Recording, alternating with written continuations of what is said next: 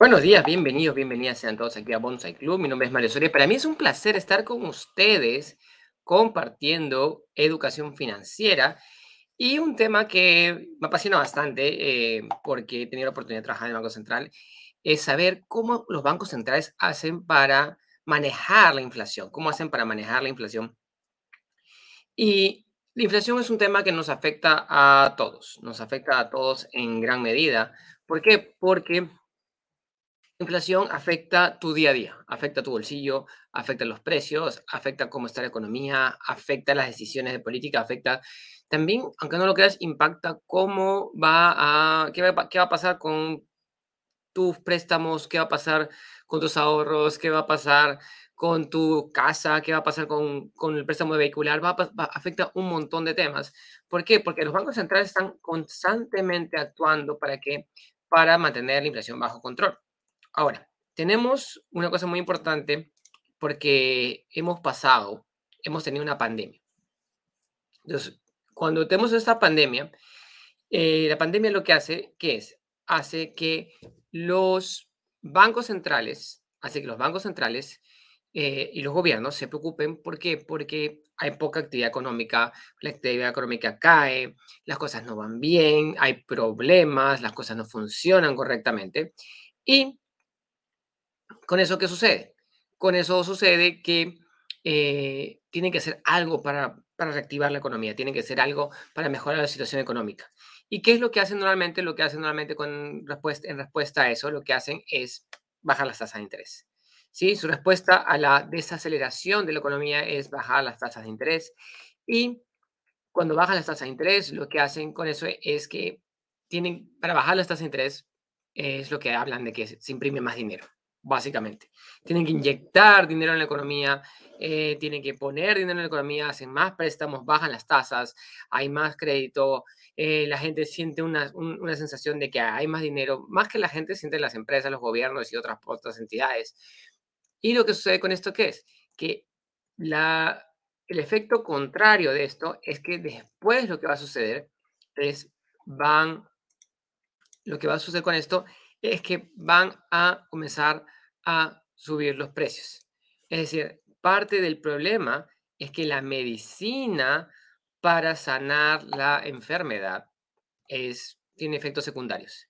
¿Y cuál es el efecto secundario de la impresión de dinero? Parte del efecto secundario de la impresión de dinero es que se genera inflación. Y esa es la situación en la que nos vivimos hoy en día en el mundo. En el mundo estamos, hay una, este, una, mm, como, digamos, estamos, los precios están subiendo y subiendo a nivel mundial, estamos alrededor, de la inflación mundial está cerca del 10%, está a nivel eh, para todo el mundo. ¿Por qué? Porque ha sido una impresión de dinero de manera colectiva. ¿sí? Y tú tienes que entender cómo eso te afecta a ti. Entonces, al querer resolver los problemas de la pandemia, lo que ha sucedido es que han comenzado a subir los precios de los diferentes productos en el mercado. Y lo interesante de esto es que primero subieron las acciones, primero subieron los bienes raíces, primero subieron los diferentes tipos de activos. Y ahora estamos viendo lo que se llama una inflación, pero es una inflación de qué? Es una inflación de precios de, productos de consumo. De productos de consumo. Estamos viendo que sube el precio del pan, que sube el precio del azúcar, que sube el precio del, aceite. Eso, eso es lo que se estaba viendo. Entonces, esos son los productos de primera necesidad. Y lo que tenemos que entender, y quiero presentarles acá en la pantalla, a ver si se ve, ahora sí. A ver. ¿Se ve la pantallita? Ah, claro. Este es el programa monetario que presentó el Banco Central. Vamos a ver si me puedo poner yo así, para que sea un poquito más grande. Que presentó el Banco Central hace unos días, hace una semana. Y lo que ha hecho, lo que dice que el Banco Central ha decidido es mantener el nivel de tasas de interés. ¿Por, qué sube? ¿Por qué mantiene? ¿Por qué baja? Entonces, lo que vemos en, este gráfico, vemos más o menos en la época del año 2020, no sé si se ve la manito donde señala, no creo que no se ve la manito donde señalo. En el año 2020 hubo la pandemia y en la pandemia bajaron las tasas de interés a niveles mínimos, muy incluso por debajo de uno, que es lo que estamos viendo acá en la pantalla. Y después, en junio, más o menos junio, julio de 2021, comenzaron a qué? A revertir esa posición, comenzaron a, subir nuevamente las tasas de interés para que subir, subir, subir, subir, subir. ¿Por qué? Porque la inflación se estaba descontrolando, la inflación estaba subiendo muy rápido.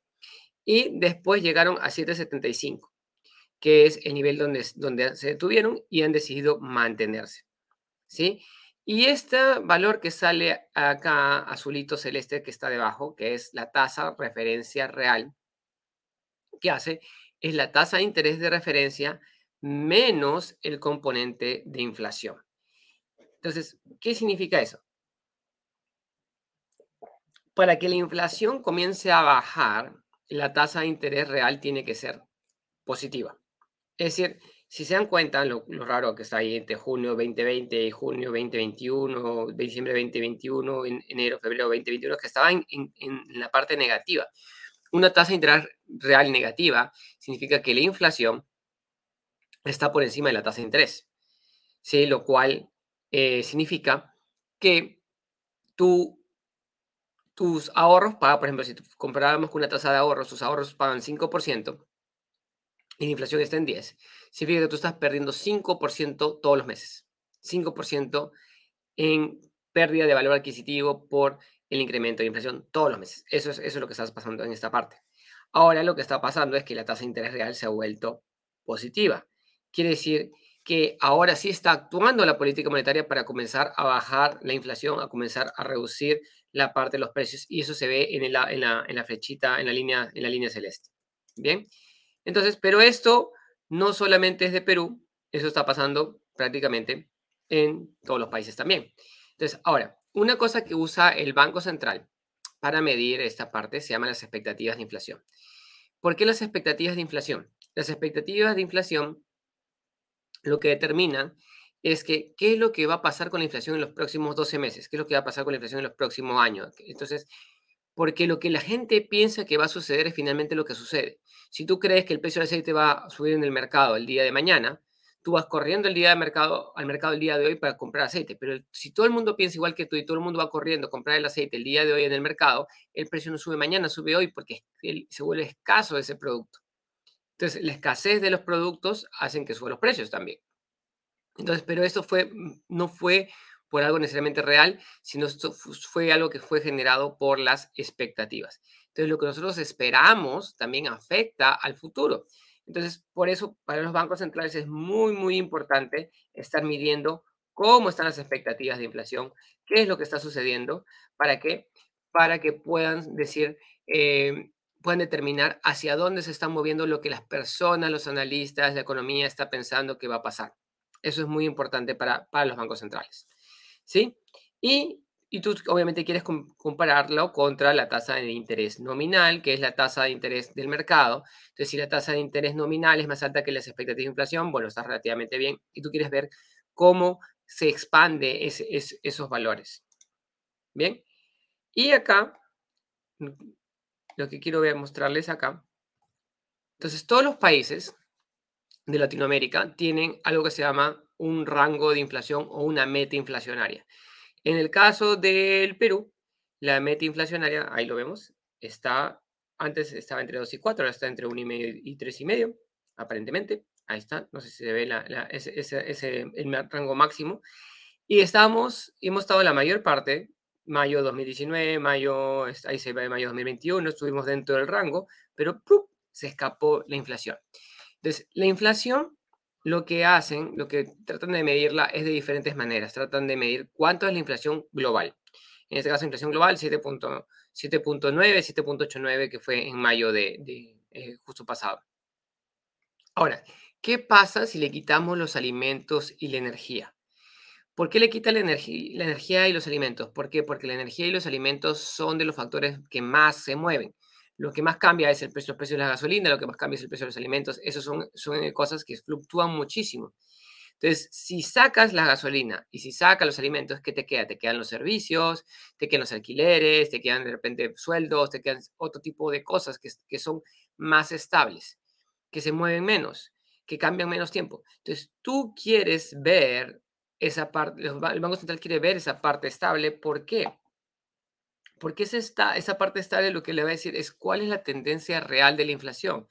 Si la inflación subyacente, que es la inflación que está sin que le quitas los alimentos, que le quitas la energía, es la que tiene menos, volatilidad. Este, tomas eso, ese es, como que tu indicador de tendencia, tu indicador de hacia dónde van las cosas. No sé si estoy hablando en chino, pero espero que me estén entendiendo un poquito y si me están, les está gustando lo que estoy explicando, por favor, denme un corazoncito por ahí y digan, sí, vamos entendiendo. Entonces, lo que tú quieres ver hacia dónde va la inflación, ¿sí? Y para medir la inflación, lo que hacen que es, utilizan un, todos, los, este, todos los países tienen uno, algo que se llama el IPC, un indicador de precio del consumidor que lo que hace es toma una canasta y esa canasta de productos y servicios y de bienes lo que van haciendo es lo van midiendo. Le van midiendo la misma canasta, los mismos productos, la misma cantidad, no calidad, pero sí la misma cantidad, debería ser, van midiendo cómo va cambiando de precios. Entonces, si, tomas un, kilo de fideos, dentro de la canasta básica está el kilo de fideos, está el pollo, está la papa, está el arroz, está eh, la gasolina, están los servicios de colegio, están diferentes, eh, diferentes, este, diferentes eh, bienes y servicios que se entregan en la economía. Hay bienes y servicios que suben y bajan. Entonces, lo que tú quieren ver es esta, esto que está acá, que es la, el cambio de la inflación con el tiempo, esos, estos valorcitos que están ahí. ¿Por qué? Porque eso lo que te va a determinar es cómo va a ir avanzando. Y si tú tienes valores bajitos, este, estamos hablando de valores de porque si, si tu meta es 1.5 o 2, si tu, meta si tu meta central es 2.5, tú esperarías que en el año, mes tras mes, no sé, pues de repente cada mes te está otorgando 0.25, 0.20. Cuando es mucho más alto que eso, es, es un riesgo para ello, pero para, para alcanzar tu meta, pues se te puede, se te puede salir de la meta. Entonces, eh, lo que están viendo acá es cómo va viendo la inflación tendencial. Ahora, si los valores comienzan a bajar, si, si vemos ahí, miren, marzo del 23, 1.25, que es bastante alto, que puede ser por Semana Santa, o por ciertos factores, a mayo, marzo puede ser un mes alto, y, este, y enero 0.23 puede ser un mes, un mes, bajito, y este, sobre todo si lo comparamos con enero del año 22, que fue 0.04. Mayo está en 0.32. 0.32 es, es menor que el mayo del año anterior, que fue 0.38 y en lo que es la inflación sin alimentos y sin energía, que es la inflación de tendencia, que era, estaba en mayo del anterior fue 0,60, ahora está en 0,08. Esto para el Banco Central significa que hay indicación de que la inflación está desacelerando, entonces ellos se sienten felices con ello. Y acá vemos un, quiero mostrarles este, esta parte que está acá, que nos está mostrando cómo estamos cómo estamos comparados con los otros países o contra toda la mayoría de países de Latinoamérica. Entonces, Colombia es hoy en día uno de los que tiene la inflación más alta, que está en 12.4%, 12.4%, comparado con antes de la pandemia, diciembre del 20, que era 1.6%. ¿Qué quiere decir? Que están súper, súper, súper altos los precios en Colombia. Han venido subiendo muy, muy fuerte. Chile todavía se mantiene en 8.7 el Reino Unido también está alto, 8.7, Perú 7.9. La zona de Europa está en 6.1, Alemania está en 6.1, México 5.8, la Unión este, Estados Unidos, creo que es esto, está en 4.9, Canadá 4.4, Brasil 3.9 y España 3.2. Esto es a nivel de la inflación total. Pero ¿qué pasa con la inflación de tendencia? La inflación de tendencia en Colombia está en 10, lo cual es altísimo. Este, recuerden, esta inflación es persistente y resistente, te indica qué es lo que va a pasar en el futuro. Entonces, todavía la inflación no está controlada en, en Colombia, Chile, México, Brasil, Reino Unido. Todavía estos países, o sea, la inflación que se espera todavía para fines de año, para el próximo año, es bastante alta. Entonces, es por eso que las acciones que están tomando los bancos centrales son bastante cautas. Entonces, ellos tienen que ver, si ya está comenzando a ceder la inflación, sobre todo, y se mide por esta inflación subyacente, esta inflación de tendencia, o si comienza a subir nuevamente, tiene que tomar más medidas. Pero ellos no quieren excederse en las medidas que van a tomar, no quieren excederse en cuánto van a subir la tasa de interés, porque eso podría afectar negativamente también la economía. Y acá vemos esta parte que hablábamos hace un rato, lo vemos ahora en, en forma gráfica, qué es lo que ha venido pasando con la inflación de tendencias, con las tendencias de la inflación en el corto plazo. O sea, vemos, vemos que la inflación de alimentos, o sea, la parte, la, inflación de energía ha caído, está en menos 4.13. Eso es, ¿por qué? Porque la inflación de energía principalmente está vinculada con los precios del petróleo. Los precios del petróleo subieron muchísimo hace poco y después, y sobre todo con la guerra con, con, con Rusia, Ucrania, eso mantenía también los precios de los, del petróleo y la energía alto, hoy día ha bajado y eso está ayudando a que baje la inflación. pero si de repente estalla nuevamente un conflicto o se complican las rutas comerciales en lo que es el petróleo o ocurre una escasez, este precio de energía podría subir rápidamente. Es muy, muy, muy, muy volátil. Lo que es alimentos y bebidas está muy, está muy elevado, está en 13.7. La razón por la cual tú te quejas de que mi comida está muy cara es porque sí, efectivamente, ha subido muchísimo. Como ven ahí, está en 13%. Y los indicadores, el indicador de tendencia de largo plazo, que es lo que le quitas todo lo que es energía, le quitas todo lo que es alimentos, está en 5.11. Y si vemos ahí, ha tenido una ligera bajada, una ligera bajada, pero esto no es una señal aún de triunfo, esta inflación de tendencia tiene que bajar más para que se sientan tranquilos los del Banco Central, ahí para, para poder bajar las tasas y eso también afectaría a nuestros créditos. Y como les comentaba hace un rato, la inflación de tendencia, eh, que es la inflación, las expectativas de inflación, lo que las personas piensan que va a pasar con la inflación, eso afecta. Entonces, como vemos ahí, el rango de beta de Perú es de 3 a 1, ahí está, el medio es el 2, y la tendencia, la tendencia las expectativas de inflación están por encima del, del, rango, que están en 4. Una vez que el, el, Banco Central, con sus acciones de política, es decir, que, el, que, lo, que que los empresarios, que los industriales, que los bancos, que los consumidores confíen en que el Banco Central va, a volver al rango meta, esta expectativa de inflación va a regresar probablemente a 3 o por debajo de 3, en 2.8, 2.7, y eso va a hacer que la inflación comience a bajar y va a ayudar también a que las políticas del Banco Central sean efectivas. ¿Y, qué es lo que mide también el, banco para, para poder controlar esto? Y eso lo hacen todos los países. Miren, uno, como le hablamos hace un rato, lo que es el petróleo, que mira este, qué está pasando con la parte de la energía, que es la energía afecta absolutamente todos los sectores, afecta qué es lo que está sucediendo con la comida, qué es lo que está pasando con el transporte, qué es lo que está pasando con, las diferentes partes de toda la economía. Tú, tú consumes petróleo todos los días que vas a la oficina, todos los días que dejas a tus hijos en el colegio, todos los días estamos consumiendo energía y petróleo.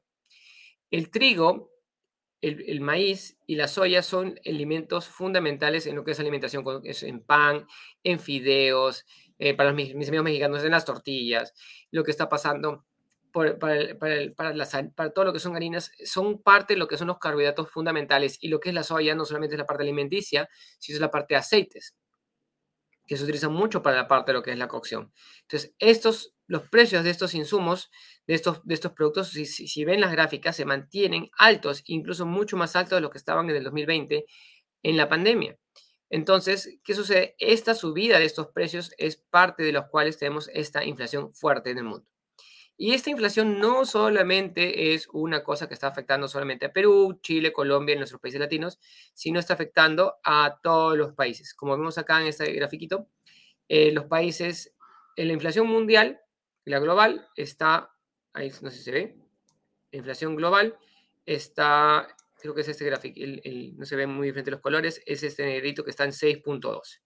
Los países desarrollados, como la Unión Europea, Estados Unidos, promedio están en 5.3 los países emergentes están en, su conjunto 6.9, pero si sacamos a China, que China ha hecho, tiene mejores controles de inflación, sacamos a China del mapa y ponemos emergentes sin China, la inflación está muy alta, está por encima del 11.6%. Entonces, eso afecta a la inflación. Y, y, para eso lo que siempre están buscando es qué está pasando en, adelante la economía. He indicado, cuando tú mides de inflación, la inflación que estás midiendo ya es inflación pasada. Cuando tú mides el Producto Bruto Interno, el PBI, el IPB, depende del país cómo se llama, ya es algo que ya pasó. Entonces, lo que tratan de ver los bancos centrales y los inversionistas es qué es lo que va a pasar a futuro. Y es por eso que tienes acá este, este, esta encuesta, estas, estas investigaciones que hacen sobre lo que es qué es lo que va a pasar a futuro con la economía y si tienes y si el indicador está positivo o negativo, ¿no? Entonces todavía eh, y tienen estos indicadores que van del 0 al 50, del 50 al 100 y 50 es negativo, una cosa así. Entonces si es negativo, eso lo que va a afectar es que este, todavía no estamos no se está recuperando la economía al ritmo que uno quisiera. Y en el mundo, la tasa que todo el mundo está viendo más es la tasa de interés de la Reserva Federal. La Reserva Federal es la que más impacta a todos los países del planeta porque es el Banco Central de Estados Unidos. Lo que hagan ellos nos afecta a todos y la Reserva Federal probablemente mantenga sus tasas de interés por un tiempo en esta, en esta fecha porque ya está llegando, están tomando cautela sobre lo que está pasando con, con las quiebras de los bancos en, Estados Unidos, están tomando cautela sobre lo que está pasando ahorita con el límite de la deuda, más que, más necesariamente que el tema de inflación, que poco a poco se está, está, comenzando a desacelerarse en Estados Unidos. No se ha frenado completamente, no ha comenzado a revertir la tendencia, ha tenido algunos meses que sí ha caído, pero todavía ellos no tienen la, certeza al 100% de que, que, ya está bajo control. Entonces, está, hay una probabilidad todavía de que suba un poquito más las tasas, pero en general la mayor probabilidad es que las tasas de interés se mantengan. Y acá los bancos centrales, en la gráfica, proyectan cómo va a ser la tendencia de la inflación hacia el futuro, hacia dónde se va a mover y explican, ¿no? si se ve ahí, que esperan que poco a poco, entrando el 2024, ya la inflación comience a regresar al rango meta. Bien, ese es el objetivo que tiene el Banco Central de Reserva del Perú y así todos los bancos centrales que mantengan controlada la inflación. Espero que les haya gustado este programa. Entonces, ¿cómo eso te afecta a ti? Las subidas de tasas de interés te afectan, o bajadas de tasas de interés, te afectan a ti como, primero, los créditos y los ahorros.